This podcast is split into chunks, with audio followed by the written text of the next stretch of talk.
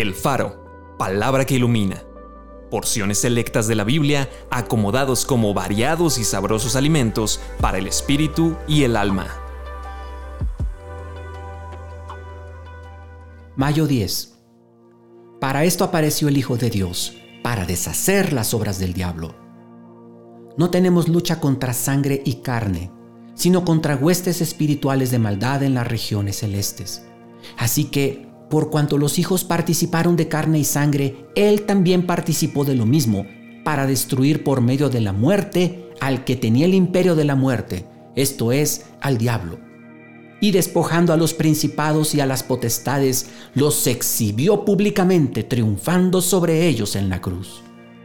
Entonces oí una gran voz en el cielo que decía, Ahora ha venido la salvación el poder y el reino de nuestro Dios y la autoridad de su Cristo, porque ha sido lanzado fuera el acusador de nuestros hermanos, el que los acusaba delante de nuestro Dios día y noche, y ellos le han vencido por medio de la sangre del cordero y de la palabra del testimonio de ellos, y menospreciaron sus vidas hasta la muerte.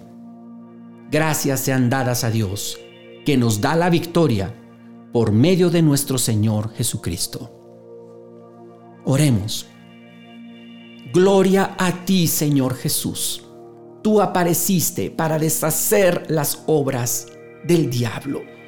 Y por medio de tu muerte, destruiste al que tenía el imperio de la muerte, esto es al diablo.